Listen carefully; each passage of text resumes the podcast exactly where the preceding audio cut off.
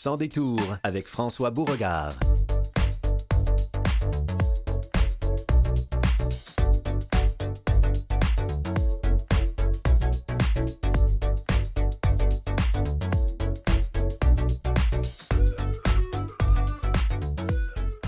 Bonjour tout le monde, ici François Beauregard. Nous sommes lundi le 12 février. La Saint-Valentin dans deux jours, ici à Canalem, dans nos studios, il y a eu euh, grande distribution de chocolat. Et puis euh, voilà, mais on va essayer de ne pas parler la bouche pleine.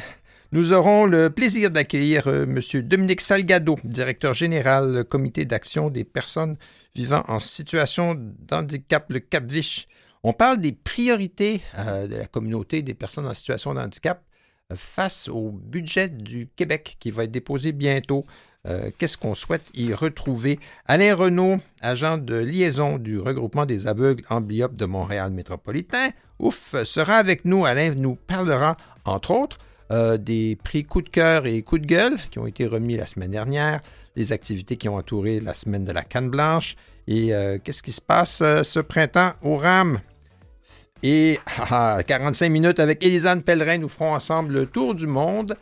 Mais pour débuter, Philippe Ducharme, notre chroniqueur scientifique, est là pour nous amener encore une fois plein de nouvelles, plein, porteuses d'espoir. Tout ça à Sans détour.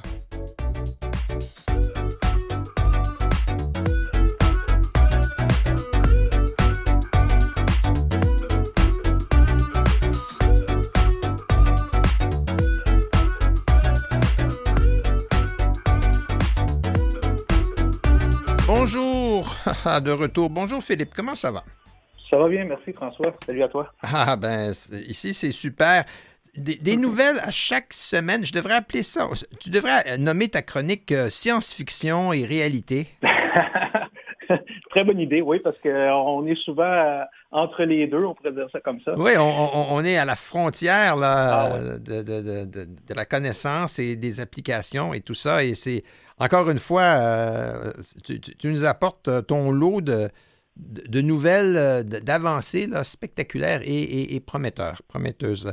Qu'est-ce que, des ciseaux moléculaires. OK. Exactement, oui. Hein. eh bien, écoute, c'est un outil biomédical qui est quand même très révolutionnaire et on va assurément en entendre parler de plus en plus dans les prochaines années. On le voit ici aujourd'hui dans le contexte de traitement des maladies génétiques. Mhm. Alors, maladies génétiques, on devine que ce sont des anomalies qu'on retrouve sur les, chromosomes, l'ADN.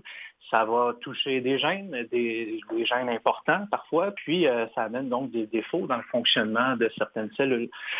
Et donc, qu'est-ce que c'est quoi dans le fond ces ah, ah, Parce qu'on on le rappelle, l'ADN, ça se présente comme une double ellipse. Oui. Euh, qui, qui, euh, qui, en fait, je dirais, tournoi sur elle-même. C'est un petit peu comme euh, deux escaliers en colimaçon qui sont rencontrés. Exactement. Euh, et, euh, mais là-dedans, il y, a des, il y a des milliers et des milliers d'informations génétiques. Absolument.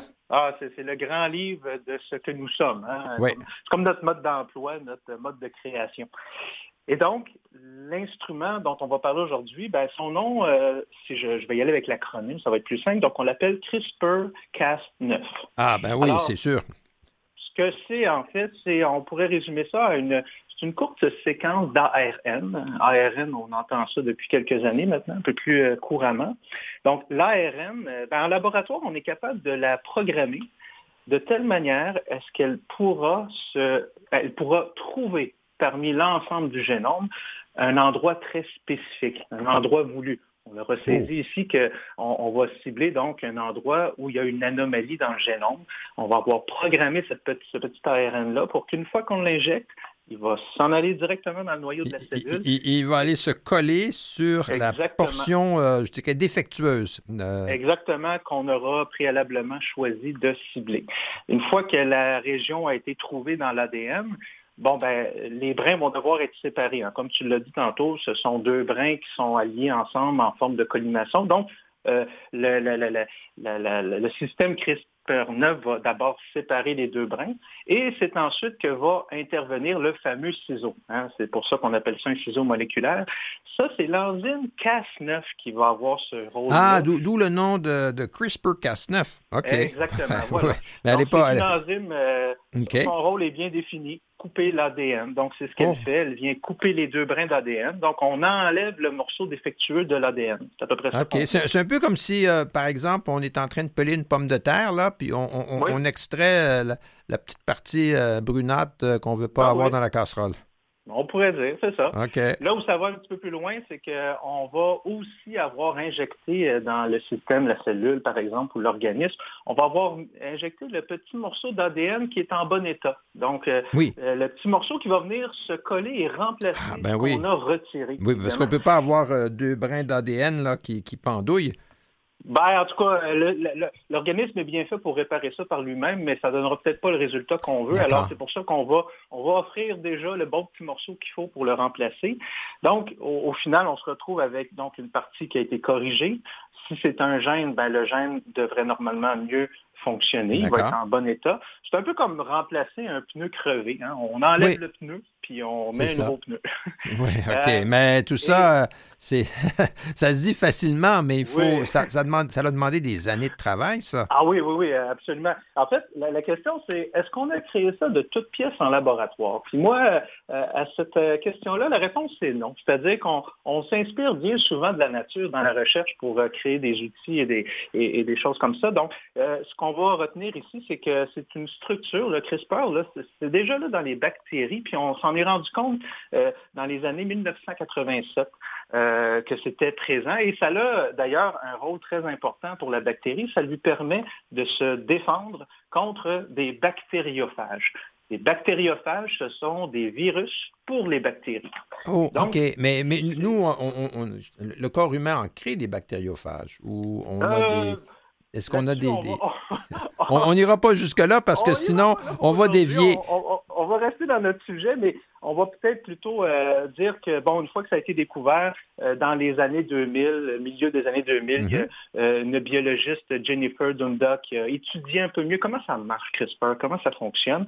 Et suite à ça, il y a une autre chercheur, Emmanuel Charpentier, qui a fait des travaux vraiment importants pour développer un peu plus cet outil-là, pour le rendre à ce qu'on sait aujourd'hui de cet instrument-là. On l'utilise en recherche, on l'utilise dans le cas qui nous intéresse aussi aujourd'hui comme outil de traitement euh, génétique. Euh, ces deux dames-là ont d'ailleurs reçu un prix Le, Nobel. le prix Nobel en, en 2020. Alors, euh, Exactement, un c'est- prix Nobel de chimie. Parce que ça, Et- ça a été finalement le- l'apport de plusieurs équipes de recherche un Ah peu oui, partout oui, dans oui, le monde Absolument, absolument. qui, qui ont, qui ont Absolument. amené à cette. Euh, à là, nous sommes en ce moment. Là. Emmanuel Charpentier et Jennifer Douda ont, ont- ont remporté un prix Nobel de, de, de chimie là-dessus. Euh, Oui. le, le CRISPR a servi, euh, en fait, les premières recherches ou premières applications étaient Oui. euh, pour la- l'amorose congénitale de Lebert, une maladie de l'œil là, que, dont, dont est at- dont est atteinte plusieurs personnes que je connais, là, je dois dire, Ouais, dans, l'univers la- communauté handicapée visuelle au Ouais, Québec. Là, il y a pas mal de gens qui ont la maladie de Lebert. Alors, déjà, ça, c'est, une des applications possibles. Et Oui. il, il- il est question aussi d'une maladie du sang qui pourrait être, euh, euh, je dirais, soignée ou euh, à Oui. laquelle on pourrait pallier grâce à ça. Oui, et c'est d'ailleurs un peu pour ça que, à l'origine, je voulais parler de ça aujourd'hui. C'est parce que très, très récemment, il n'y a même pas un mois, l'Agence sanitaire américaine a approuvé deux traitements basés sur CRISPR-Cas9. Oh. Euh, Les traitements ont été approuvés puis euh, sont maintenant euh, possibles d'être utilisés sur des personnes atteintes, comme tu l'as dit, de trépanocytose, une maladie génétique du sang, une maladie qui peut être euh, fatale, évidemment, puis qui peut toucher quand même bon nombre de personnes. On parle de tout près de 100 000 personnes seulement aux États-Unis.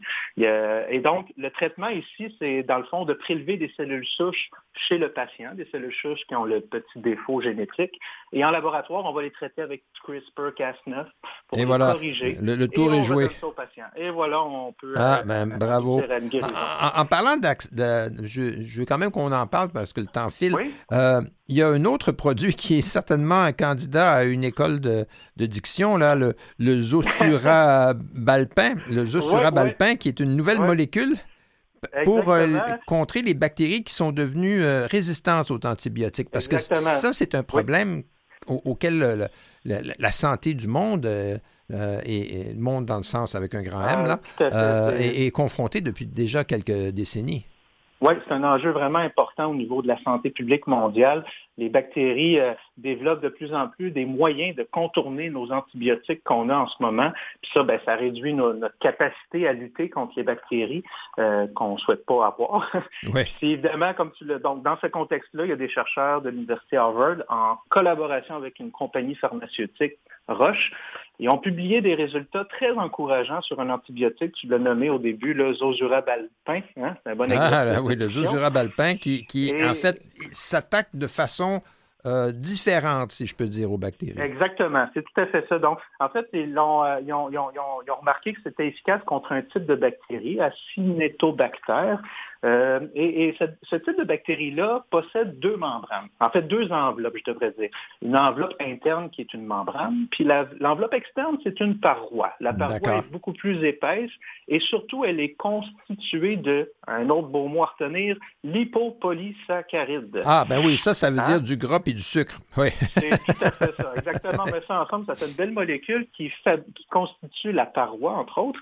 Et là, ce qui arrive, c'est que le génie de cet antibiotique-là, c'est de bloquer le transport de ces molécules-là, l'hypopolysacharide, pour, chez la bactérie pour construire cette paroi-là. Ah, Donc, on est vraiment bloqué. Ça, ça, empêche, ça, empêche, la bactérie de, de, de reconstruire son, son mur d'enceinte. C'est exactement ça, tout à fait. Donc, ça compromet carrément sa survie. Et, donc, en laboratoire, ce qu'ils ont remarqué, c'est que c'était un antibiotique vraiment efficace pour tuer ce type de bactéries-là. Mais, donc, on peut penser que s'il y a d'autres familles de bactéries qui ont des caractéristiques semblables, euh, on, est en, train de voir euh, l'éclosion d'une nouvelle génération d'antibiotiques. Oui, oui.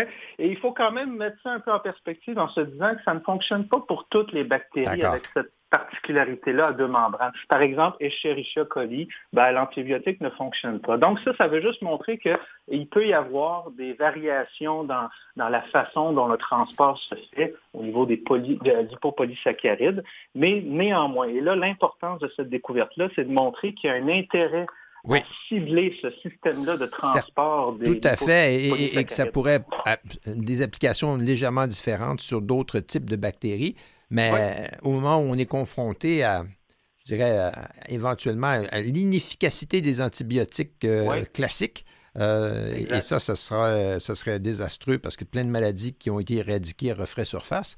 Euh, ben, nous, nous, voici peut-être capables de recommencer le travail en, ciblant les bactéries autrement. Pour terminer, à l'ETS, près de chez nous, il y a, un vêtement qui, qui surveille l'évolution de la, euh, de la scoliose. C'est comme une sorte de code de maille électrique.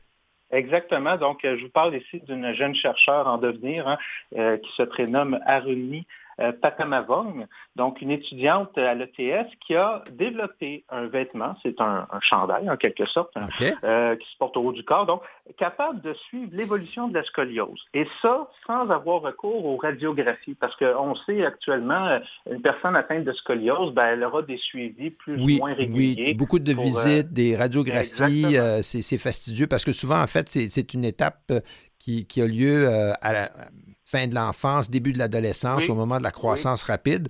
Euh, puis il faut, pour euh, bien contrôler euh, ou corriger la courbure déficiente de la colonne, e-, être capable de suivre l'évolution. Mais là, au lieu de se taper toutes ces visites en radiologie, ben là, on a un vêtement qui, qui épouse le corps et le voit évoluer.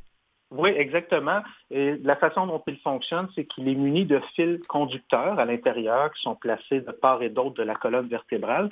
Et puis là, le, mécanisme fonctionne sur, euh, avec la conductivité électrique. Donc, la capacité de transmettre un courant électrique dans le, dans le, fil ici. Et quand on étire les fibres du vêtement, en fait le vêtement, ben, on, joue sur cette conductivité. Ah ben oui, parce que si le fil s'amincit ou s'allonge, l'électricité ne, ne, voyagera pas tout à fait à la même vitesse. Exactement. C'est exactement ça. Donc, en collectant ces données-là par le chandail, ben, on peut, euh, elle a développé une application, la chercheur, pour être capable de produire une image en 2D et pouvoir voir la déformation de la colonne vertébrale. Non seulement la voir, mais mesurer les angles de déviation. Oui, exact. Euh, ce qui nous permet vraiment de suivre l'évolution. Donc, c'est un vêtement qui offre un avantage de, de, suivi en temps réel et en continu. C'est une méthode, une approche, disons, plus proactive. Et euh, comme on l'a dit tantôt, ben, ça nécessite peut-être un peu moins de... En fait, on a parlé des visites à l'hôpital, les, fameuses radiographies. Ben, On n'a peut-être plus tant besoin d'en faire, ou du moins on réduit la, fréquence. Ben, on, peut imaginer que si, si euh, les données produites par... cette, ce, textile sensible en temps réel par le logiciel peuvent être partagés au, à, l'équipe euh, traitante, puis que là, ben à ce moment-là, ben, on, a des, un, meilleur suivi sans avoir euh, à, faire des photos à tous les quatre ou six mois, parce que là, on a une, euh, une évolution de la scoliose qui, qui continue. Donc, c'est ça. C'est ça l'avenir dans la recherche. c'est des jeunes chercheurs comme ça qui nous ben, inspirent. Alors, Philippe, aujourd'hui, on a donné de l'espoir aux, aux, personnes atteintes de qui, qui vivent avec une scoliose, euh, les maladies génétiques euh, comme l'amorose de Lebert ou euh, la dépranocytose, une maladie du sang, on, leur a donné de l'espoir. On, ben, on, fait même avec des ciseaux moléculaires et les, les, bactéries n'ont qu'à bien se tenir. Voilà. Oui. c'est bien dit, ça. C'est très bien dit. Ben, ouf. Ben, je te remercie beaucoup, Philippe. À la prochaine. Ça fait plaisir. À partir à la prochaine. Bye-bye.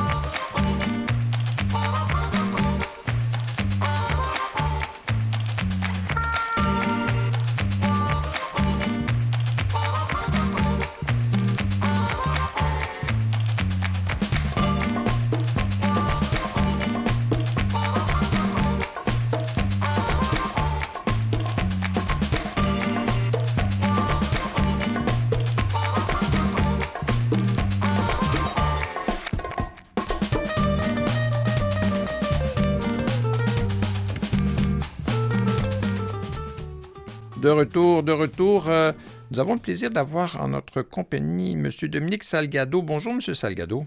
Oui, bonjour, M. Beauregard. Euh, vous êtes directeur général comité d'action des personnes vivant en des situations d'handicap, le CAPVI. Puis on, s'est déjà parlé dans le passé, euh, votre organisme chapeaute ou regroupe vraiment, dans un sens large, toute la communauté des personnes en situation de handicap au Québec. Exactement. Écoutez, on a plusieurs champs d'action qui touchent autant l'accessibilité, euh, l'habitation, euh, le transport euh, adapté naturellement, les soins à domicile, le travail, les commerces. Et en plus, ben, notre organisation est aussi membre de la COFAN, qui est la Confédération des organismes des personnes handicapées du Québec, la plus grande confédération multi-handicap de langue française en Amérique du Nord. Ça regroupe 50 organismes, donc on touche à peu près un million 3 personnes euh, au Québec. Vous êtes une voix importante et incontournable. On va, on va établir ça comme ça. Puis, puis là, en ce moment, à Québec, le ministre des Finances, Éric Girard, est en train de peaufiner son prochain budget. Et dans cette, dans cette volée-là, ben, il, y a, il, y a, des il, y a des, des aspects de la vie quotidienne où il y a des, je dirais, des chantiers qui sont restés euh, je dirais, incomplets ou qui n'ont pas été débutés, euh, qui importent à la communauté handicapée au Québec. Alors, sur quoi est-ce qu'on devrait plancher à Québec? Euh, où est-ce qu'on devrait mettre nos priorités? Ben, en fait, effectivement, vous avez raison. Le, ministre Girard actuellement mène des consultations pré-budgétaires dans le but d'écrire son budget qui sera déposé normalement à la mi-mars. Habituellement, nous, l'organisation du CAVI, on a l'habitude de déposer un mémoire. Et puis cette année, ben, on a décidé de le faire conjointement avec la COFAN. Euh, et euh, ben, on veut inspirer le gouvernement à faire en sorte qu'on puisse mieux répondre aux besoins euh, des personnes en situation de handicap. les éléments, évidemment, on a un document quand même volumineux, mais les éléments importants sur lesquels on veut tabler, on veut euh, que le ministre Girard se prononce. Ben, vous, vous en avez entendu parler récemment, vous en avez déjà parlé aussi de la fameuse prestation canadienne pour les personnes handicapées, euh, qui a été euh, en fait sanctionnée en juin, le 22 juin 2023 pour être exact. Et depuis ce temps, ben, c'est silence radio. Alors, ce qu'on souhaite, évidemment, ben, ça c'est un dossier de juridiction fédérale. Alors, on souhaite que les consultations se poursuivent dans la grandeur du pays. Mais on veut aussi que M. Girard euh, s'assure euh, que la future prestation canadienne ne vienne pas jouer euh, dans les plates-bandes du, gouvernement du Québec, notamment au niveau du programme de revenus de base, le PRB. Ah, oui, oui, qui, a été, qui était la version ou la façon dont le gouvernement au Québec voulait s'attaquer à la pauvreté endémique des personnes en situation de handicap. Voilà. Alors, euh, ce qu'on souhaite, c'est qu'il y ait un, important travail d'arrimage, un arrimage parfait de la, prestation canadienne euh, avec le programme de revenus de base euh, du Québec. on souhaite évidemment que euh, aussi euh, qu'on réponde aux besoins des personnes et qu'un programme ne vienne pas nuire à un autre programme. Exact. Alors, c'est pour ça qu'on parle d'arrimage parfait. Alors, évidemment, euh, de ce côté-là, le fédéral, ce qu'on nous dit, c'est que les calculs ne sont pas encore faits, les critères d'éligibilité non plus, l'échéance des premiers versements aussi, parce qu'il y a plusieurs membres qui nous appellent, savez-vous, avez-vous des dates, quoi que ce soit, les calculs ne sont même pas faits encore. oui, et, si je peux me permettre, la loi au fédéral a été déposée en juin. 23. Donc, il y a une certaine obligation d'aboutir avec quelque chose en juin de cette année. Là. Voilà, c'est clair. Euh, on sait que la ministre Freeland, la ministre des Finances à Ottawa, a annoncé qu'elle devrait coûter, euh, couper un certain montant dans le, dans le budget fédéral. Euh, évidemment, étant donné que la prestation canadienne est déjà une loi, on ne s'attend pas à ce que la ministre vienne couper là, un voilà. Euh, mais euh, quand même, on demeure aux aguets et on souhaite que le ministre Girard euh, aussi s'assure de l'arrimage parfait. Un autre dossier aussi important, vous en avez entendu parler, vous en avez parlé sûrement, c'est évidemment la fameuse, le, fameux régime qu'on parlera peut-être dans un deuxième volet de l'entrevue, mais le fameux régime de, la rente de, retraite. Là, ah, qui disparaît. les, les gens qui à 65 ans ne sont plus invalides. Ben oui, de façon, de façon, de parler. spéciale. Hein? de façon, euh, on pourra en, reparler si vous, le souhaitez dans le deuxième volet de l'entrevue. Mais revenons d'abord à, cette, euh, cette consultation prébudgétaire, donc l'arrimage avec le PRB. Oui. Euh, ça, c'est très important pour nous. Également aussi, ce qu'on souhaite, c'est qu'on puisse rehausser l'enveloppe pour améliorer le transport adapté oh, dans toutes les régions du Québec. Parce que là, là, il y a, a... c'est très, un, c'est très inégal. Euh, et, euh, la norme est en, en deçà des attentes. Tout à fait. Ben, souvent, nous, on dit euh, que le transport adapté est mal adapté maintenant à la situation des personnes en situation de handicap au Québec. Et tout ça, ben, on l'avait déjà pointé au gouvernement lorsqu'on disait faites attention avec la volonté du ministre Bonnardel à l'époque et sa, fameuse loi 17 qui touchait le taxi, ça risquerait d'avoir des incidences directement sur les besoins des personnes en situation de handicap. On connaît la suite. Alors, le, transport adapté souffre vraiment d'un manque criant d'attention publique, politique, j'oserais dire, et, de financement, un manque chronique de financement. dans l'industrie du taxi, diverses mesures sont envisagées, comme la mise en place de crédits d'impôt remboursables pour faciliter la conversion, la conversion des, autos, des choses comme celle-là. mais mais ça met pas nécessairement, si ça met quelques véhicules de plus sur la route, il faut qu'il y ait aussi un nombre suffisant de chauffeurs qui trouvent un avantage économique euh, je dirais, adéquat pour euh, offrir le service. Ben, euh, c'est ça. Alors qu'on facilite le, recrutement des, euh, des, conducteurs et que le métier devienne un petit peu plus convoité qu'il l'est actuellement. Euh, appliquer aussi d'autres mesures fiscales pour ce faire. Accorder peut-être une marge préférentielle aux entreprises locales avec des appels d'offres, améliorer la rémunération des chauffeurs et ainsi de suite. Alors, ça fait partie des mesures qu'on souhaite proposer au gouvernement du Québec à l'intérieur de notre mémoire. Il y a le plan d'action sur la mobilité durable aussi qui découle du, euh, euh, comité du ministère des Transports. Oui, on en a parlé cet automne, exact. Ça, semble être plein de bonnes intentions, mais là, évidemment, il faut, il faut agir. Et voilà, oui, il faut que le regroupement aussi de municipalités euh, puisse euh, être euh, évidemment dans la visée du ministre avec une gestion plus efficace du programme, assortie de moyens financiers plus généreux. autre élément aussi, ben, on souhaite rehausser le programme de soutien à domicile pour améliorer l'accessibilité des personnes en situation de handicap. On veut le gouvernement souhaite que les personnes âgées, les personnes en situation de handicap demeurent le plus longtemps possible dans leur domicile, mais encore faut-il leur donner les moyens. Donc, on souhaite que le gouvernement investisse beaucoup plus en soins à domicile, euh, permettant d'éviter hein, l'institutionnalisation très dispendieuse. Oui, oui, tout à fait. Euh, ça, semble être une solution administrativement facile, mais pourtant, ça coûte très cher euh, au gouvernement, donc c'est illogique de l'appliquer. Et secondo, c'est horrible pour les gens qui la vivent. Voilà, exactement. Euh, c'est le meilleur résumé qu'on pourrait en faire. Euh, c'est rendu euh, entre 95 et 100 000 dollars par personne ah en CHSLD en 2020. Et, enfin, pour terminer, ben, il y a les logements accessibles, parce que ça, c'est une autre... On, parlait ici à l'antenne, il n'y a pas plus tard que la semaine dernière, du fait que les subventions pour rendre accessible un logement étaient un peu des coups d'épée dans l'eau, parce qu'après ça, les propriétaires enlever les aménagements pour relouer à des personnes qui n'avaient pas besoin d'aménagement. Voilà, oui. Euh, tout ça avait été rénové aux frais de l'État. Exact. Puis après ça, on, on, redémolit, on redémolit au bail suivant, ce qui, ce qui, est tout à fait, qui est tout à fait insensé. Ben, Monsieur Salgado, merci beaucoup. Euh, on va parler ici en de bientôt des gens qui, euh, dont l'invalidité à 65 ans cause, je dirais, un enfer juridique maintenant et administratif. On va en reparler bientôt. Ben, je vous remercie, M. Salgado. On va suivre le budget et puis ben, on va continuer à taper sur le clou. Merci.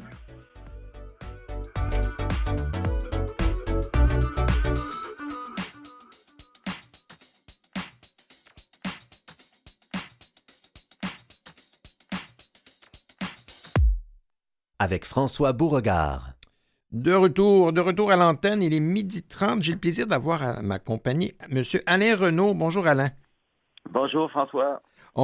Alain, vous êtes agent de liaison pour le regroupement des aveugles en biop du Montréal métropolitain. C'est très long, tout le monde appelle ça le RAM, hein, ça fait plus simple. Euh, oui. et voilà. Et, le RAM euh, a fait les manchettes ou euh, a, eu des activités qui n'ont pas, qui sont pas passées inaperçues. Euh, au cours des dernières semaines. La semaine dernière, entre autres, c'était euh, la semaine de la canne blanche. Voilà. Effectivement. Et, euh, oui, c'est ça. Ben oui, certain, c'était le temps de la déployer là et de, de, s'assurer que tout le monde la voit bien. oui, effectivement. Moi, j'ai un truc, je mets du, du ruban réfléchissant rouge sur, le, sur ma canne blanche parce que une canne blanche sur un fond de banc de neige, c'est pas nécessairement évident pour les automobilistes au coin de rue. Là. Ça, ça les aide un peu. Voilà. Effectivement, c'est sûr qu'en plein hiver, avec la neige blanche, pour quelqu'un comme moi qui a de la basse vision, ça m'aide beaucoup la lumière, la luminosité de la neige. Mais effectivement, la canne blanche peut devenir un peu... Euh, un peu invisible. Un, peu invisible. Alors, euh, la, semaine dernière, c'était la, semaine du bâton fort. Et voilà, Sans rire, le RAM, vous avez chaque année une initiative qui est très importante. ce sont vos prix coup de cœur et coup de gueule. Comment ça s'est passé cette année? Ben, c'était la troisième édition. Et puis, donc, troisième édition de cette campagne de sensibilisation auprès de auprès de la population en général sur les, problématiques euh, de, que vivent les personnes aveugles, personnes euh, malvoyantes. Et puis euh, donc troisième édition, on, c'est ça, on a utilisé, on prend la, semaine de la canne blanche comme comme moment pour diffuser nos coups de cœur et nos coups de gueule. qui, donc cette année, le coup de cœur a été décerné au service en ligne de Desjardins. D'accord. Oui. Puis notre coup de gueule a été décerné à aux euh, circulaires. Oui, oui, des circulaires, des, des, des, des, commerces, des épiceries, ainsi de suite. Ben, là. Trois, les trois bannières principales qui sont Loblaws, euh, Sobeys et Metro. Oui, Sobeys, euh, c'est IGA derrière. C'est ça, entre autres. D'accord. Alors, c'est ça, leurs sites, leurs sites web sont malheureusement très peu accessibles pour les personnes non-voyantes qui utilisent, comme tu sais, un lecteur d'écran pour naviguer sur le web. Et puis, euh, particulièrement, la difficulté, c'est de se rendre, entre autres, aussi au circulaire en ligne. Donc, les rabais. Donc, euh, une personne ben oui, parce que si, si, on fait ça, c'est parce qu'on veut, on veut, on veut économiser. Et, et, et, d'autre part, le commerçant, lui, espère nous attirer dans son magasin euh, avec des, des offres euh, affriolantes. Alors, alléchantes. Alléchantes, voilà. Alors, il faut, il faut que ce soit gagnant-gagnant, mais là, ce ne l'est pas parce que nous, on ne peut pas.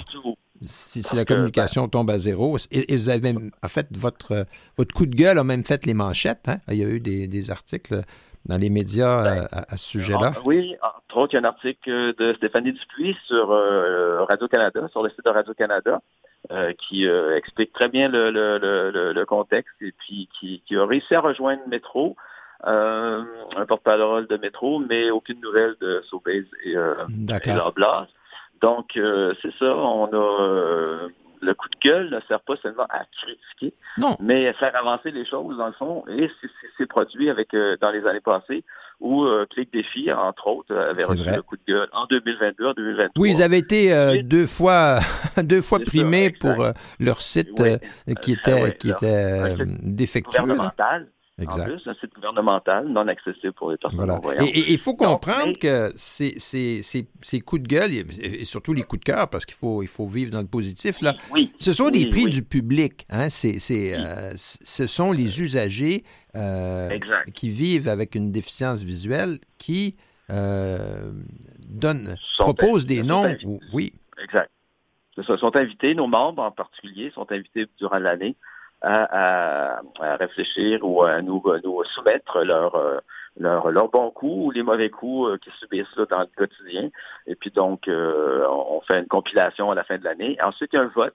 On présente, on présente les, les, les, les finalistes. D'accord. Et puis ensuite, il y a un vote du public. Le public intéressé à la cause, l'inclusion, tout ça peut aussi participer. Donc, on finit avec, c'est ça, quelques finalistes.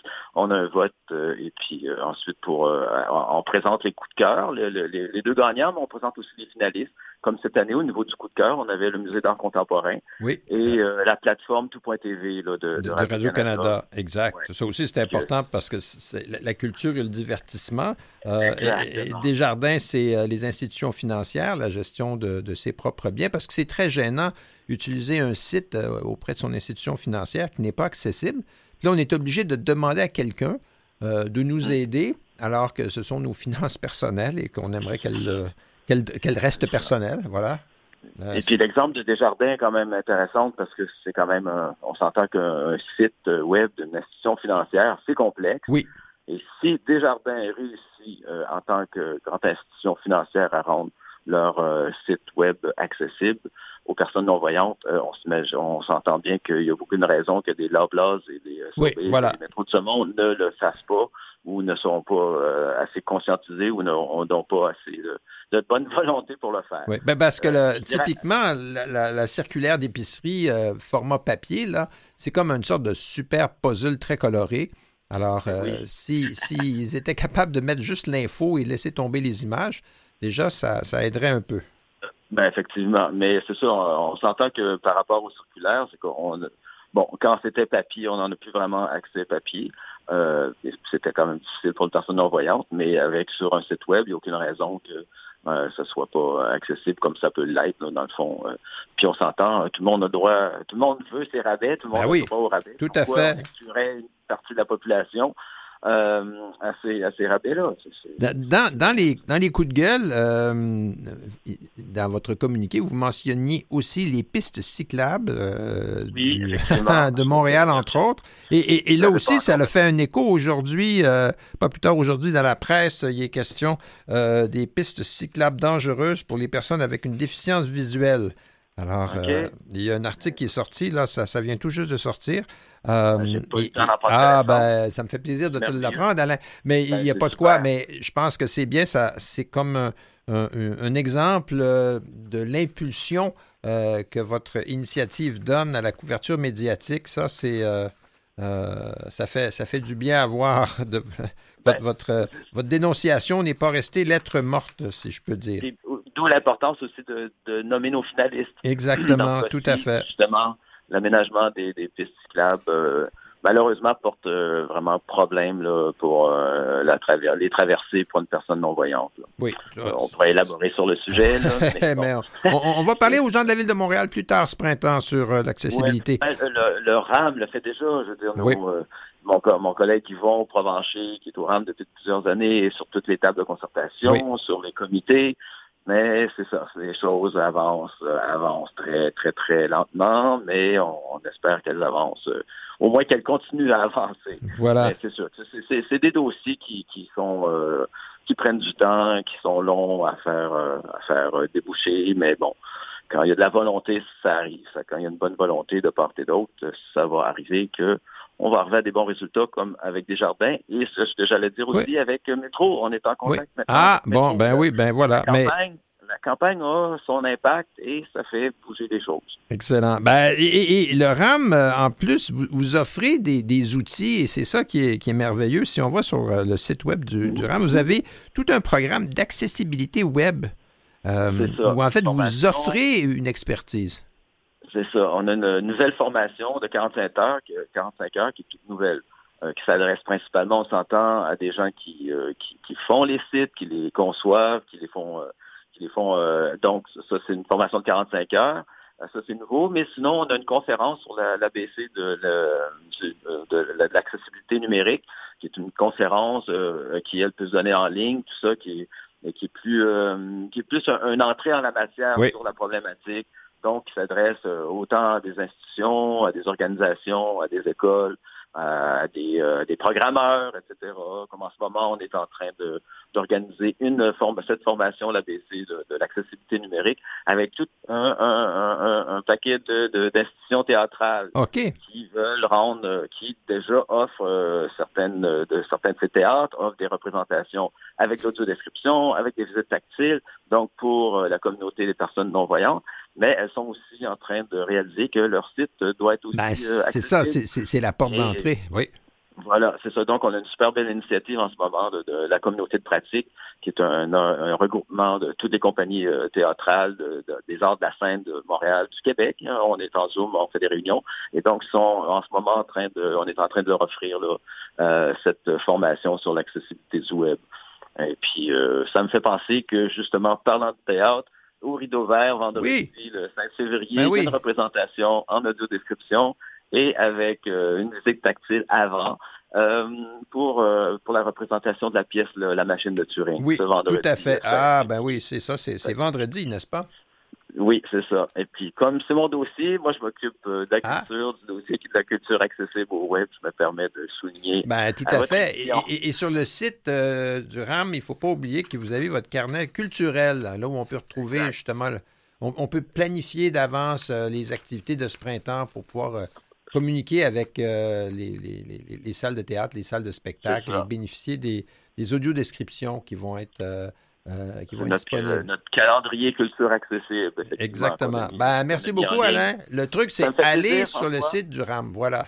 Oui, parfait. Hein, fin de l'affaire. je, me je me permets de te dire qu'on se voit sur la glace tantôt. Avec ah, ça, c'est autre chose. oui. Merci. À tout à l'heure. Bye. Bye.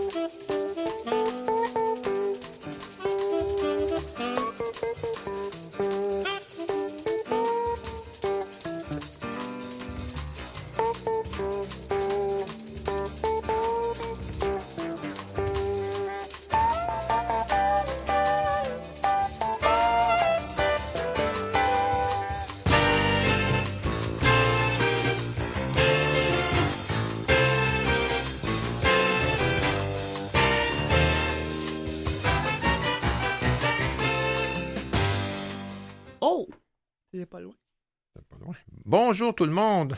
de retour avec Elisa, nous parlions évidemment Super Bowl. Et comme vous le savez, Elisa et moi avons en commun une, passion pour le, ballon ovale.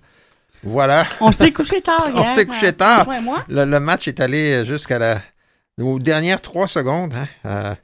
Euh, et, en tout cas, tout ça, ça dure plus que, les que, quelques heures. Là. On était rendu euh, à 4h30 d'écoute. Voilà. Cela dit, hein, en parlant d'écoute, on vient d'entendre euh, Birdland de Weather Report avec Jacob Pastorius et Joseph Zawinoul, entre autres. Cela dit, Belgique. Hein, on commence, on commence à hein? Belgique. On commence en force, François.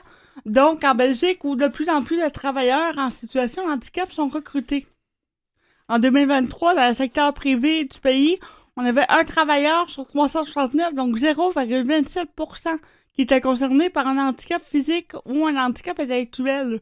Une hausse de 15% par rapport à l'année précédente. Vous allez me dire que 0,27, c'est pas beaucoup. c'est ça. J'allais, moi, c'est sûr que la manchette de dire que le, dans le marché privé belge, le, pourcentage de la représentation des travailleurs, travailleuses en situation de handicap augmente. Mais en même temps, il y a comme c'est un peu gênant de dire qu'on passe de 0.24 à 0.27. Oui, mais une augmentation de 15% Bon, ça va être des taux, François.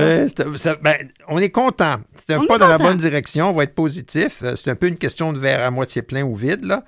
Mais, mais comme on dit, on peut faire dire ce qu'on veut aux chiffres. Ben voilà, mais je suis quelqu'un de positif, François, donc 15% hein, on va, on va 15% c'est 15% euh, On, s'aperçoit qu'en Wallonie, euh, en fait, euh, ça, a, plutôt été positif également dans à la région de Bruxelles.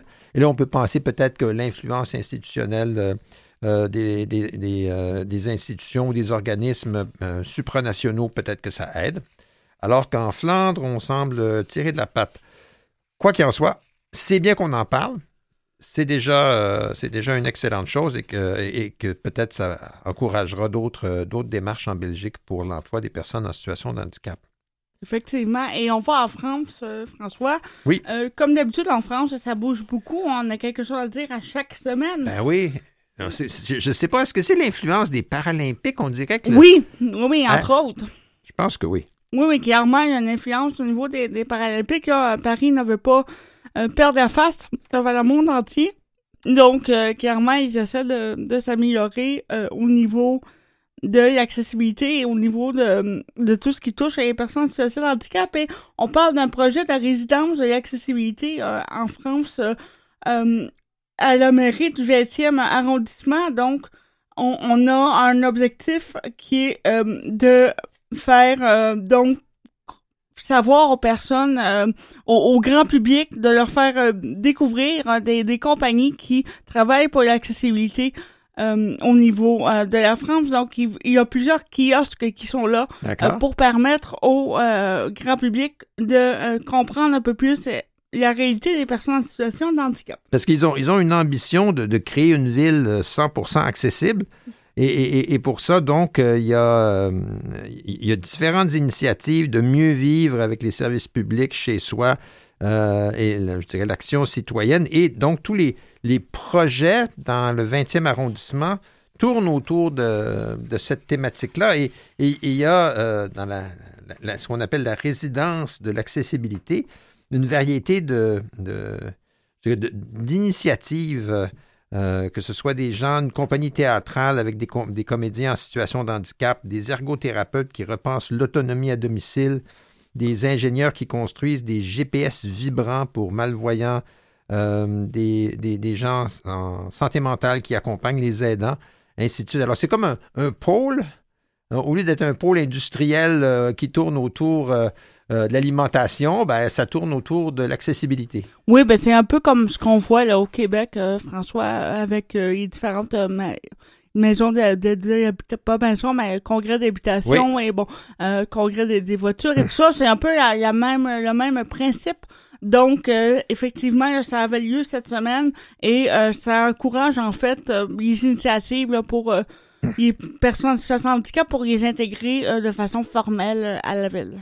Et, vous serez heureuse d'apprendre que euh, c'est dans le 20e, dans le 20e arrondissement, dis-je, que situe le célèbre cimetière du Père-Lachaise. Ah oui, je... Ah oui, c'est là où il faut aller pour... Euh, je pense ne pas t'endormir ce soir.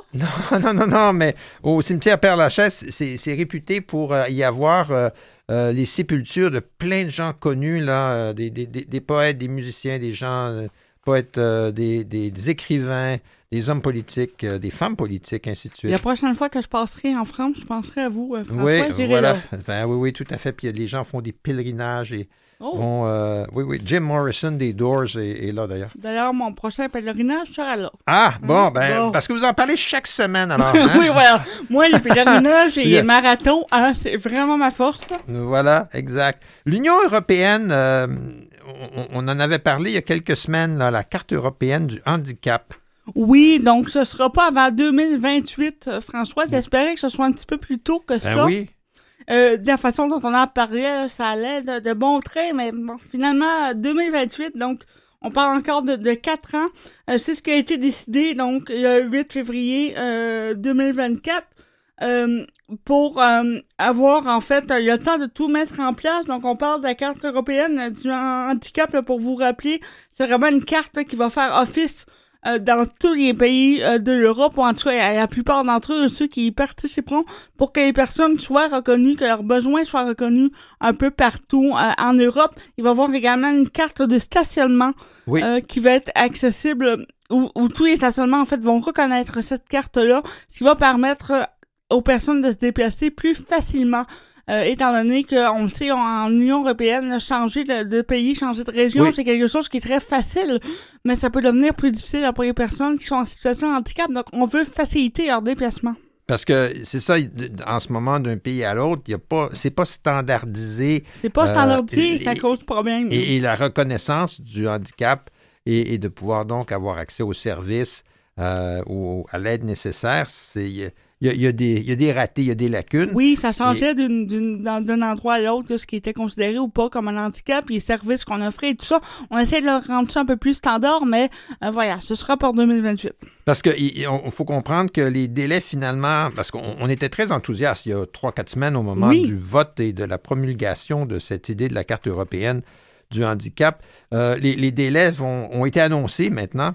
Euh, on parle de 30 mois pour que les États membres puissent adapter leur législation nationale. Alors, il faut que, que, dans chaque pays, il y ait une volonté politique suffisante là, pour que les, législations euh, nationales soient, euh, soient mises à niveau. Et 42 euh, mois, donc là, on parle de trois ans et demi, pour que ces directives dans chaque, dans chaque pays soient, soient appliquées.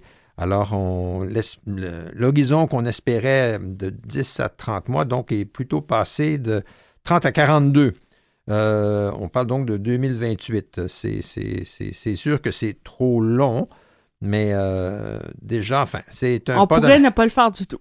On pourrait ne pas le faire, voilà, c'est ça. C'est encore une fois. Le, oui, voyez à quel point je suis Le verre est à moitié plein. C'est toujours mieux de, voir les choses euh, par le bon côté de la lunette. en parlant de sensibilisation, il y a encore une fois, parce que c'est assez fréquent avec l'avenue des Paralympiques, ça a une très belle influence euh, euh, auprès de la sensibilisation des jeunes. Oui, donc les jeunes au collège Pablo Picasso de, de Frousin euh, ont pu pratiquer du sport pour les personnes en situation de handicap, donc du sport comme, le bossia, le rugby en fauteuil roulant, le ceci-foot, et donc vraiment se familiariser avec les enjeux des personnes en situation de handicap. Le sport est quelque chose de ludique, mais ça permet d'ouvrir la discussion par rapport à ça et de, de faire connaître un peu euh, le quotidien des personnes en situation de handicap à des euh, jeunes euh, à des jeunes élèves, à des jeunes euh, étudiants et de les, sensibiliser à ce qui se passe pour leurs collègues en situation de handicap. Donc, on parle d'une classe de cinquième. Oui.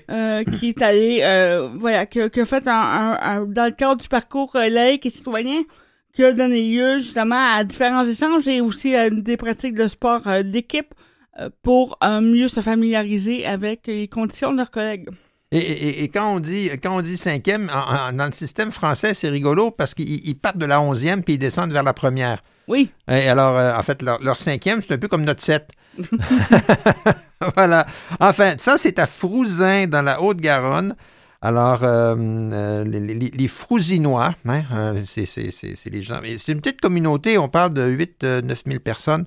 Alors, c'est bien parce que ça va faire tâche d'huile. souvent, c'est plus facile dans une petite communauté qu'une pareille initiative puisse frapper les esprits, faire la manchette locale et, les gens les gens s'y reconnaissent. Euh, le boccia, oui, effectivement, c'est un peu comme la pétanque. Oui.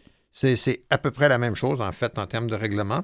Euh, ça, on peut faire ça avec des, fauteuils motorisés, ainsi Mais c'est un sport qui est exclusif aux personnes en situation euh, d'handicap. Il y a différents niveaux au Donc, il, y a des personnes qui sont en situation d'handicap plus légère et il y a des personnes qui sont en, situation d'handicap beaucoup plus prononcée et les gens sont séparés par niveau pour que ce soit équitable pour tout le monde. Exact. Le CC Foot, bien ça, c'est CC comme c'est cité, foot comme un football.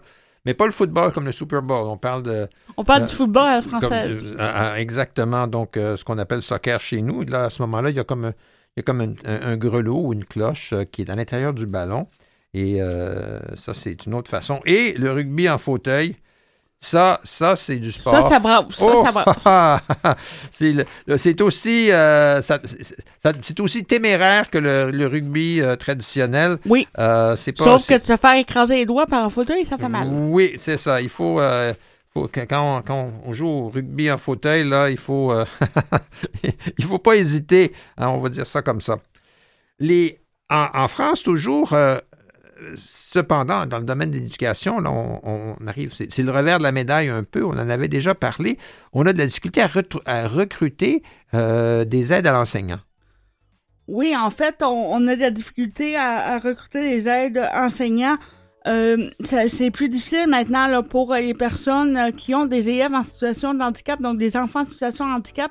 Euh, d'avoir euh, de l'accompagnement pour les enfants. Donc, ils, vont faire des annonces sur euh, les réseaux sociaux et sur Internet pour trouver un peu comme ici sur Kijiji, hein, pour trouver des, des, gens pour accompagner leurs enfants. On est rendu là, François. Oui, ben ça, c'est malheureux. Il y a des annonces placées par le gouvernement. Là, ils ont attiré très peu de candidatures. Encore une fois, c'est peut-être une question de salaire. Ce sera la pause, la pause obligatoire des deux minutes, hein, comme au football. oui, voilà, exactement. On se retrouve à 13 h.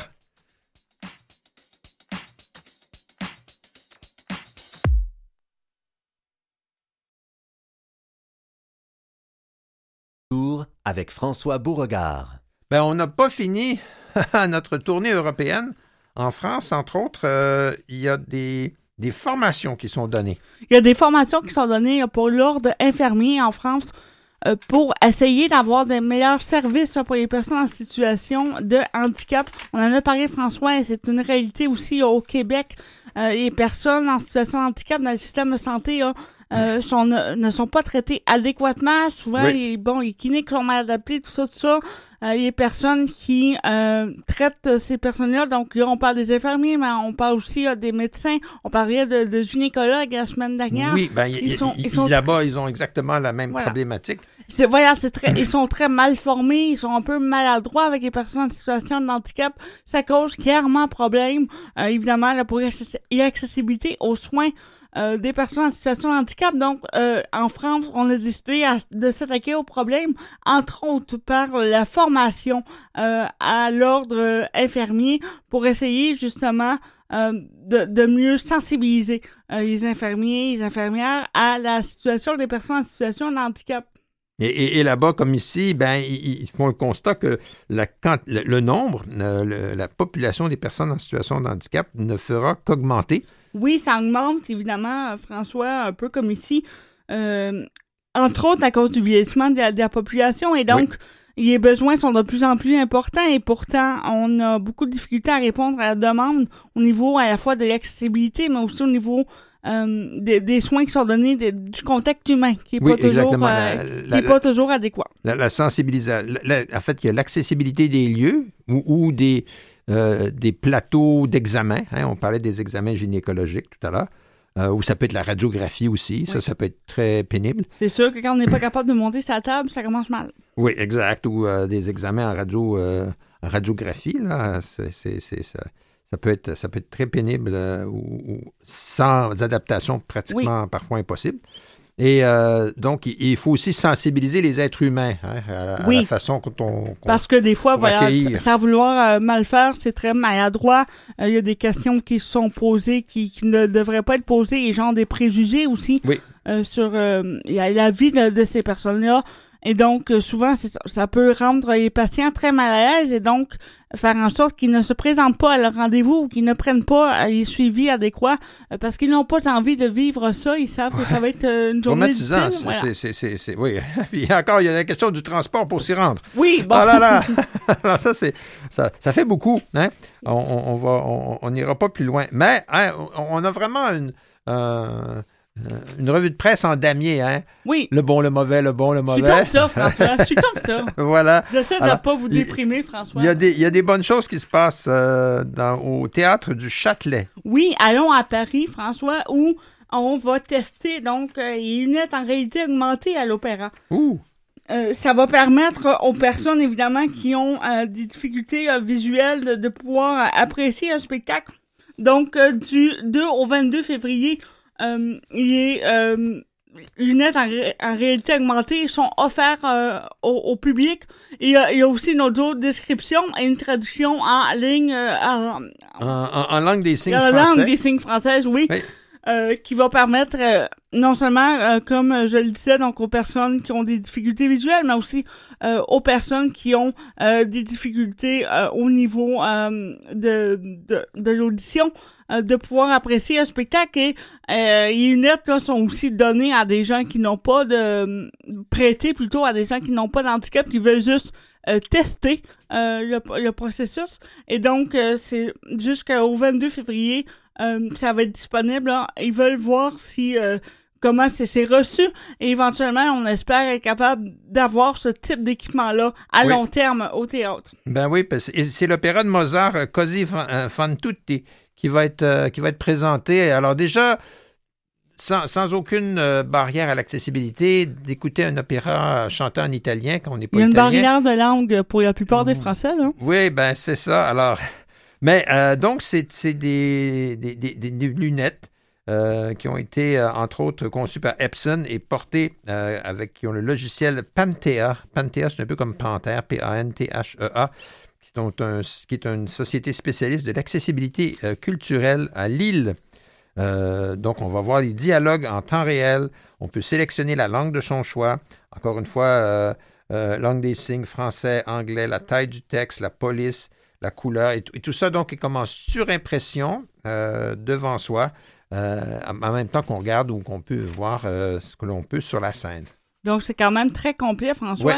Euh, comme vous le dites, évidemment, c'est une grande avancée pour les personnes en situation de handicap, mais ça peut aussi servir à des gens qui n'ont pas d'handicap, mais qui veulent euh, comprendre quelque chose pendant ces trois heures d'opéra. Oui, 3h40, c'est presque, 3h40, oui. C'est presque aussi long que, le match d'hier. Oui. Voilà.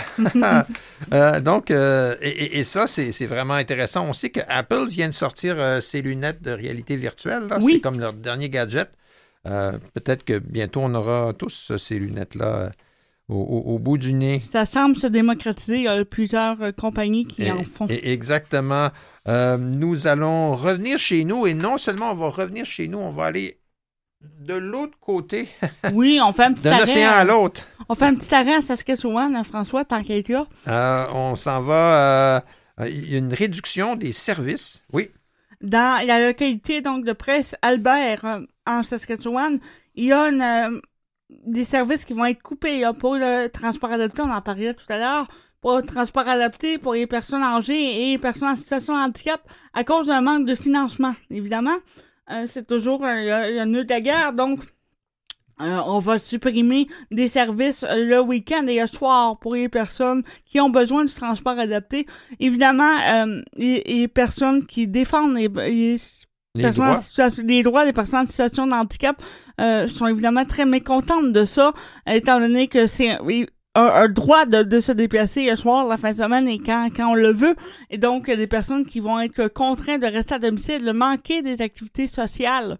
Et, euh, les besoins là-bas explosent. On parle en, 2023 de, de, de, 37 000 euh, et plus de déplacements qui ont été euh, qui ont été organisés. Et, c'est 11 000 de plus que l'année d'avant. Donc, on est passé de 26 à 37 000 déplacements. Et, pourtant, le budget ne bouge pas. Oui, et donc, on a un, déficit de, plus de 100 000 euh, qu'il faut combler. Évidemment, euh, comme le déficit n'est pas comblé, ben, on va couper les services. Ça va, voilà. Alors, euh, on, pas de loisirs, pas de visite avec la famille. c'est pour les rendez-vous médicaux, ce genre de choses-là. Oui, Juste ben le week-end. Hein, de toute façon, quand est-ce que les personnes assistantes d'handicap ont besoin de loisirs? Ben, bonne question. non, on est cynique, mais on ne devrait pas l'être. Mais des fois, là, ça, ça, ça, fatigue. Ah. Parlons, parlons d'adaptation. On va revenir plus près de chez nous. Trois-Rivières. Oui, ah, la, ville de Trois-Rivières, c'est magnifique le centre-ville euh, historique de, Trois-Rivières. C'est très beau, Trois-Rivières, et on va, on va s'attaquer à l'accessibilité à Trois-Rivières euh, parce qu'on va euh, enlever les terrasses qui sont scindées, qui occupent tout le trottoir. Oui. Ces terrasses étaient autorisées depuis la pandémie on, se rappelle que pendant la pandémie, les restaurants, pendant un bout de temps, devaient fermer ou à tout le moins réduire euh, la capacité à l'intérieur pour y laisser un, des déplacements et un certain nombre de mètres entre, oui, de distance. De distance entre les euh, clients. Et donc, on avait offert aux personnes de pouvoir mettre une terrasse euh, qui dépassait sur le trottoir et sur une partie de la rue euh, pour que les personnes qui euh, ont des restaurants puissent accueillir des gens et euh, évidemment ne pas tomber en difficulté financière. Par contre, on se rend compte que ce type de terrasse pour les personnes qui sont en situation de handicap, euh, particulièrement en situation de handicap euh, physique, c'est très difficile parce que... C'est encombrant. C'est très il encombrant. Il n'y a plus de place. il faut aller, faut aller dans la rue. Il faut se coincer entre les autos qui sont déjà stationnées puis un petit bout de trottoir où, évidemment, il y a toujours un lampadaire ou un pot de fleurs. Toujours. Et, et, c'est, et, là, il y a, cet été, donc, à Trois-Rivières, il y a eu une réglementation euh, municipale elles seront scindées en deux sections. Donc, euh, il devrait y avoir un corridor de 1 m 20. 1 m 20, là, c'est, pas énorme. C'est pas énorme. C'est, 48 pouces. Euh, et même un peu moins pour les personnes. Euh, c'est moins que 48 pouces. C'est 40 pouces. pour les personnes à mobilité réduite. Alors là, il faut évidemment que le fauteuil rentre tout juste. et, on, soyons pas naïfs, souvent cet espace libre sert à mettre une pancarte ou euh, les, les, genres de petits euh, tableaux noirs à la craie euh, qui sont comme des, des Qui annoncent le menu, là, oui. Ah oui, ça, ça fait, ça fait chic, ça fait bistrot, mais pour donner des coups de pied dedans, c'est champion. ça, c'est, ça, je peux vous le dire. Et, ça, alors, c'est certain. comme quelqu'un qui connaît ça. Oui, ben, on a déjà donné des coups de pied dedans. Alors, au cours des trois dernières années, la ville avait fourni des rampes d'accès mobiles au restaurant et le personnel des restaurants devait euh, les, utiliser pour aider euh, euh, quelqu'un à une mobilité réduite, ben, par exemple quelqu'un en fauteuil, pour rentrer. mais là, encore une fois, c'est une question d'habitude. Pourquoi la rampe n'est-elle pas permanente? Parce que là, d'attraper au vol un, serveur, un, serveur en disant Ah, votre rampe, lui, il a les mains pleines de plats. Et toi, tu es obligé d'attendre. D'attendre dehors qu'il mette sa rampe. Et, et c'est pas super pour l'autonomie, puis on se sent un peu infantilisé dans tout ça, donc c'est pas c'est pas la solution la plus euh, la plus intelligente pour l'autonomie des, des personnes en situation de handicap. Ben, il y a le restaurateur Danny Bruno, qui est le propriétaire du restaurant qui s'appelle La Maison de débauche. Hein? ça donne le goût d'y aller. A appliqué la nouvelle configuration dès l'été dernier et lui trouve que ça se passe très bien. Bon, ben, c'est bien que ça donne un, un, exemple euh, à ses, à ses, collègues, aux autres euh, propriétaires. Restaurateurs, oui. Donc, on va espérer, François, que ça aide un peu les choses. Euh, c'est pas parfait, encore une fois, mais il faut essayer de mettre de l'eau dans son vin de part et d'autre pour que tout le monde puisse vivre ensemble. Exact, et d'être capable d'accueillir le plus grand nombre de, de clients possible. Euh, parce que quelqu'un qui est bien accueilli dans un, dans un établissement qui est accessible va avoir tendance à y retourner. Oui, c'est sûr. Parce que là, on sait que la question de l'accessibilité ne sera pas un problème. Plutôt que des fois, on ne veut pas comme. Des fois, ça nous fait plaisir de, où on, a l'esprit plus aventureux. Puis on se dit, ben, on va aller voir si là-bas c'est accessible. Mais bien souvent, on, se dit, j'en connais une qui est accessible, puis je vais y retourner. On choisit nos restaurants euh, en fonction d'accessibilité pour éviter d'avoir tout un, cauchemar en arrivant, là, un parcours du combattant. Tout à donc, fait. effectivement, les personnes en situation de handicap, on pense à ça avant de se déplacer. Oui, et on devient donc des clients loyaux, hein, fidèles. À Vaudreuil-Dorion, ben là, c'est une initiative euh, de toute la municipalité. oui, un plan d'action à l'égard des personnes en situation de handicap qui a été pris, qui, a été soumis donc le 5 février au conseil municipal. ça a été adopté donc pour 2023-2024 et euh, ça, va permettre euh, de mettre en place différentes choses pour les personnes en situation d'handicap pour favoriser, encore une fois, l'inclusion. Donc, euh, parmi les mesures adoptées, on parle de, l'accueil de personnes en situation d'handicap avec des besoins particuliers lors des cours de natation, pour l'achat de livres audio à gros caractère aussi qui vont être disponibles euh, des trousses de euh, stimulation pour les personnes vivant avec un handicap qui vont être aussi disponibles à la bibliothèque et aménagement euh, d'aires de jeu accessibles, de tables de pique-nique accessibles aussi. Qui vont permettre d'accueillir des fauteuils roulants. On va aussi faire attention dans les parcs pour que les fauteuils roulants puissent se déplacer facilement et euh, on va avoir des constructions de pistes cyclables à accessibilité universelle. Ben, on a parlé des pistes cyclables plus tôt dans l'émission. C'est important que les pistes soient accessibles parce que souvent les pistes, c'est juste comme une autoroute. oui, un demi-corridor, pas très large. Euh. et, pas très large et pas toujours accueillant ou sécuritaire. Alors, c'est important d'avoir l'accessibilité universelle. Et on va pouvoir prêter du matériel de plein air aussi aux personnes qui veulent euh, faire du sport adapté. L'hiver, oui. L'hiver. Bravo. Ben après la pause, on revient à Montréal. Hein?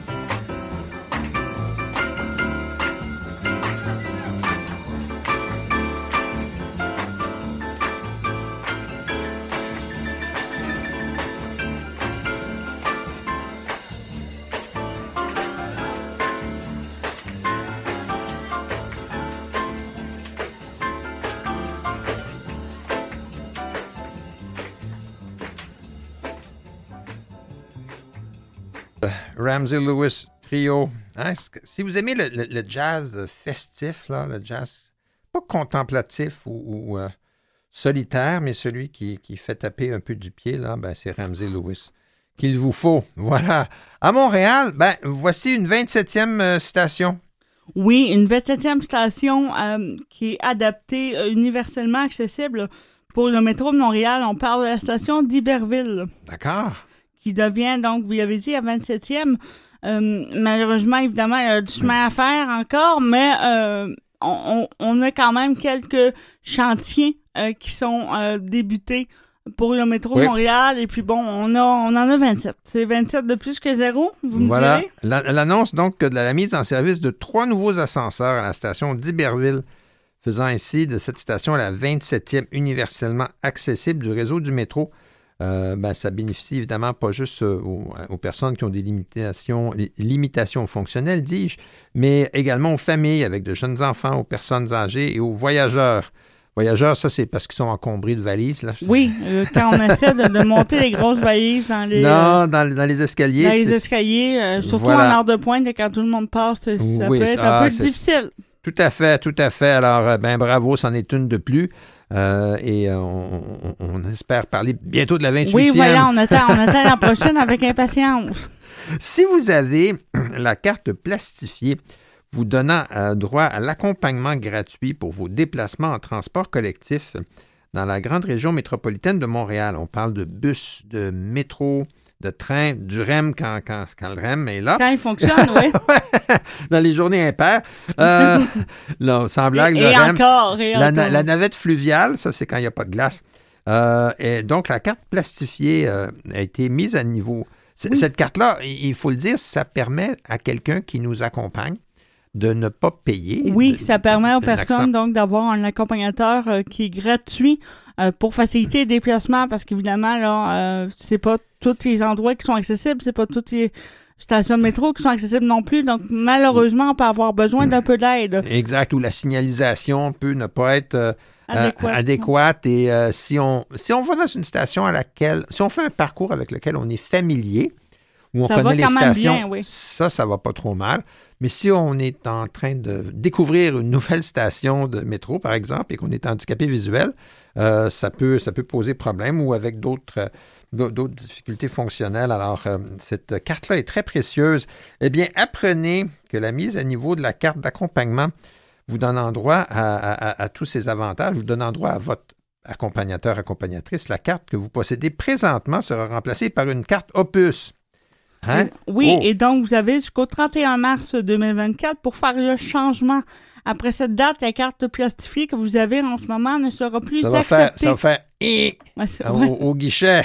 ça, c'est pas drôle. Moi, j'avoue que dans le communiqué, il était question euh, sur le site de dire comment procéder. Et sur le haut de cette page, cliquez sur l'onglet Avant de partir. Eh bien, je vous dirais que sur cette page, il n'y avait pas d'onglet avant de partir. J'ai pas remarqué, euh, François. Moi, j'ai fait l'expérience et franchement, je l'ai essayé à toutes sortes de résolutions en me disant peut-être que ma résolution est trop grosse, qu'il y a une partie de l'écran qui m'échappe. Et puis, je l'ai réduite, réduite, réduite. J'ai demandé à quelqu'un qui voit mieux que moi. Euh, et alors là, euh, parce que ça dit, dans la page où, l'annonce de la, mise à niveau de la carte est, est rendue publique, tout ça, c'est marqué donc, cliquez sur l'onglet avant de partir. Et l'onglet avant de partir, ben moi, je ne l'ai pas trouvé. Et si vous le trouvez, bravo, faites-nous en part. Oui, euh, voilà, vous nous en parlerez sur notre ligne voilà. Et là, une fois que vous l'avez trouvé, vous descendez jusqu'à la rubrique carte d'accompagnement. Ben là, je peux comprendre que là, toute la démarche va être expliquée, savoir euh, comment, comment procéder pour faire renouveler la carte pour éviter une, une déconvenue au 31 mars. Mais enfin, peut-être c'est ma petite expérience empirique. Euh, je, voilà, je ferai l'expérience, je vous reviens là-dessus Si je suis dans l'erreur, ben, on demande à quelqu'un de la STM de, de, de corriger ma, perception. Là. Je ne veux, pas, je veux pas jeter du fiel lorsque ce n'est pas euh, mérité. Voilà. Au pire, on peut toujours appeler hein, au niveau de, du service à la clientèle pour les personnes qui, comme François, ne trouvent pas le, bon, euh, le bon qui trouvent pas le bon onglet. Mais voilà. je, je, vais faire un suivi là-dessus, François. Ben, c'est gentil. Euh, aujourd'hui, on, on, vous souligne que février est aussi le mois de la dégénérescence maculaire. L'Association québécoise de la dégénérescence maculaire, l'AQDM, souligne que la dégénérescence maculaire liée à l'âge DMLA explique 90% des nouveaux cas de cécité au Canada. C'est énorme, ça. C'est énorme. 90% Et ça, évidemment, c'est encore une fois relié en, grande partie avec le vieillissement de, la population. Et euh, ce sera tout le mois de février, ce sera le mois de la dégénérescence euh, maculaire. Et nous aurons le plaisir d'ailleurs, euh, un peu plus tard, au cours des prochaines semaines d'accueillir ici à notre antenne un, spécialiste de la question de la dégénérescence maculaire, un chercheur qui va nous parler de toutes les avancées qui sont maintenant sur les tables à dessin ou sur les tables de laboratoire. Alors, on va pouvoir en, en, parler davantage. Alors, ça, c'est fort bien. il y a à l'occasion de la semaine de la canne blanche, l'Association québécoise de joueurs d'échecs handicapés visuels. Avez-vous déjà vu des, matchs de, euh, non. Ah, ben ça. Je vais aller sur YouTube tout à l'heure. C'est spectaculaire. L'AQJE, accent aigu HV, hein? Euh, les, joueurs d'échecs euh, qui vivent avec une, déficience visuelle ont, on peut l'imaginer, une, capacité de conceptualiser ou de de, ah. comprendre un jeu. Moi, je suis pas capable les ouvrir, François. Ah ben moi, je m'en tiens généralement au tic-tac-toe. Oui, voilà, moi aussi. Où on sait que le secret, c'est de mettre le X dans le coin. Toujours. Toujours, voilà. Sans blague. Alors, l'association et ces gens-là sont, sont, très forts. Euh, l'association euh, de la semaine de la canne blanche, l'association québécoise des joueurs d'échecs de la canne blanche, a dévoilé au cours de la semaine dernière son tout nouveau site web euh, conçu autant pour le grand public que pour les joueurs aveugles et malvoyants.